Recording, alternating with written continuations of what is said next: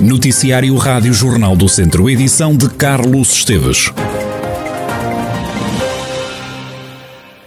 Começo pelos últimos dados relativos à pandemia, que dão conta de dois novos casos de infecção pelo novo coronavírus em Tondela. E por uma melhoria no trabalho para enfrentar melhor a pandemia, o Sindicato dos Trabalhadores da Hotelaria do Centro alerta para as dificuldades em que alguns trabalhadores vivem.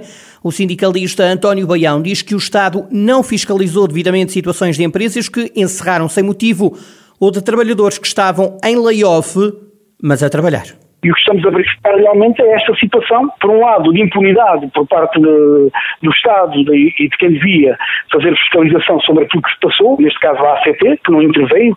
Eh, nós levantámos um conjunto de questões e fizemos um conjunto de denúncias de situações que estavam a passar, de empresas que estavam encerradas e que não deviam estar, de empresas que tinham trabalhadores em layoff, mas que, contudo, estavam determinados a trabalhar e a empresa estava a produzir na mesma, mas estava perante a Segurança Social e perante o Estado a receber o dinheiro de layoff dos trabalhadores eh, como se estivesse uh, encerrada, aumentou ainda mais a questão da economia informal por esta via.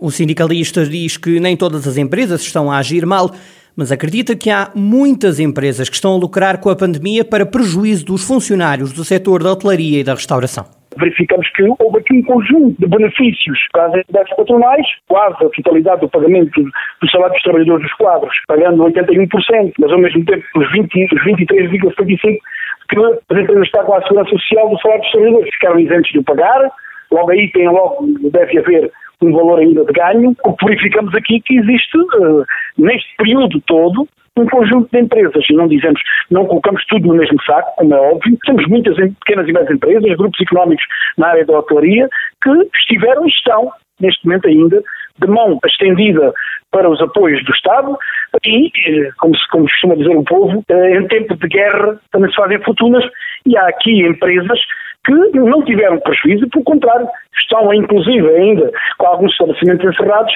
porque estão a usufruir destes benefícios António Baião, do Sindicato dos Trabalhadores de Hotelaria do Centro e a situação precária em que alguns funcionários vivem, funcionários do setor da hotelaria e da restauração. A Lusofinsa vai construir um cais e uma linha aérea própria em Nelas.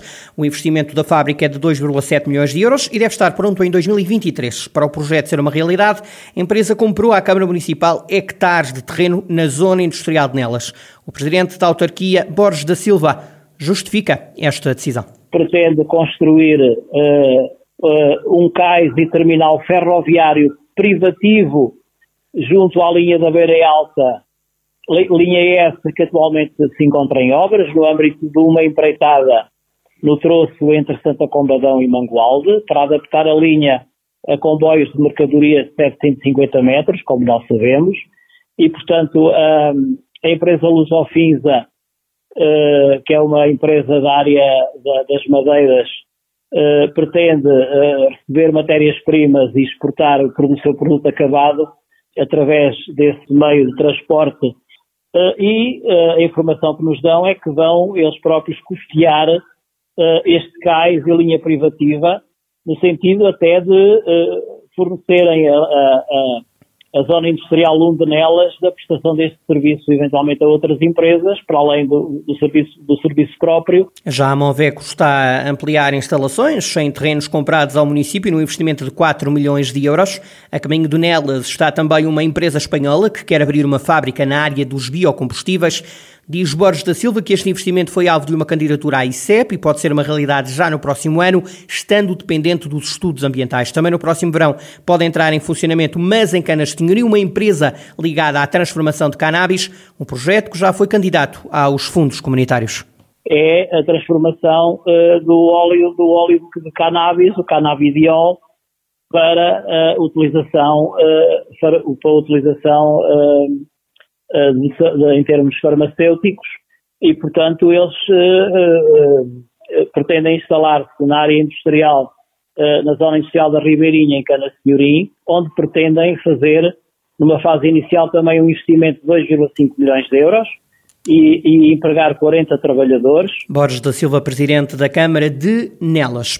Cultura, cultura e mais cultura. Três candidaturas de programação cultural vão marcar o Conselho de Mortágua nos próximos dois meses.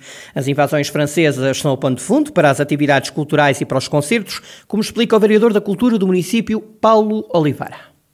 Mortágua apresentou três candidaturas no âmbito da programação cultural em rede. Uma delas foi os marcos históricos das invasões francesas, em Cruzilhada do Saco, num conjunto de diversas atividades que vão decorrer dentro desta temática. Outra candidatura que são as Praças com Vida, que é uma candidatura de animação das praças existentes no Conselho de Mortágua. E outra delas que é a Tradição da Serra ao Mar, um conjunto de atividades culturais e artísticas que valorizam a tradição numa candidatura conjunta entre os municípios de Almeida do Hospital e Cantanhede, que vão desde as atividades ao Oliveira do Hospital, passando pelo Mortágua e até Cantanhede. Já começou há dois meses atrás, todos os fins de semana, sextas, sábados, domingos, estão recheados de programação cultural. No próximo sábado teremos a Orquestra Mojega do Exército numa atividade, conforme é referenciado, que se chama Emboscada no Parque. Mas há mais atividades previstas para diferentes públicos. Teremos também um conjunto de murais alusivos às invasões francesas que estão a ser pintados. No dia 6 de agosto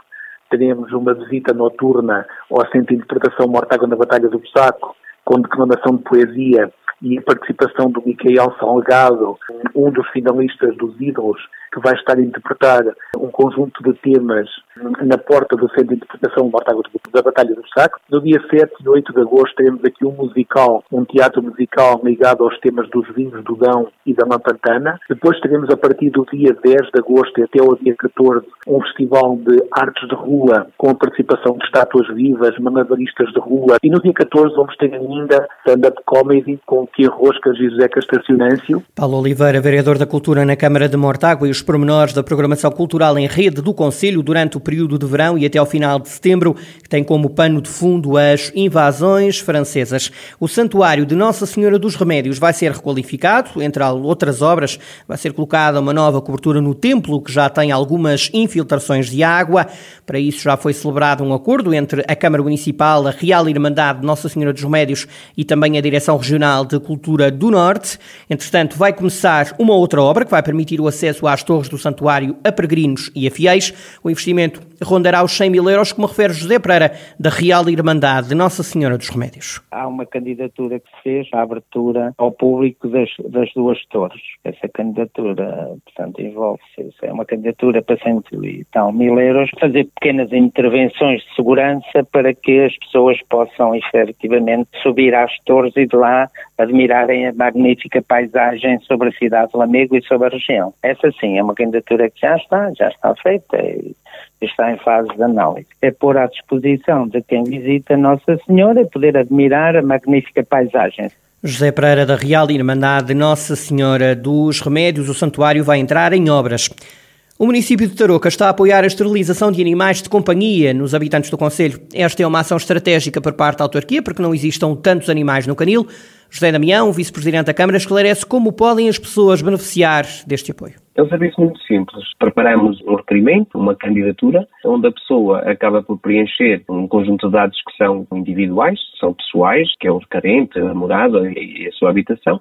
A partir daí tem que entregar também alguns documentos do animal. Hoje todos os animais têm uma identificação eletrónica e por isso tem que entregar o comprovativo dessa mesma identificação e, e tem que indicar aqui uma forma de pagamento. A partir deste momento, a pessoa escolhe a clínica onde quer ir, traz a fatura da clínica e a partir daí nós vamos pagar à pessoa de acordo com a espécie, o sexo e, e, e o peso do animal porque o programa foi assim, é assim que, que está neste momento. José Damião, vice-presidente da Câmara de Tarouca.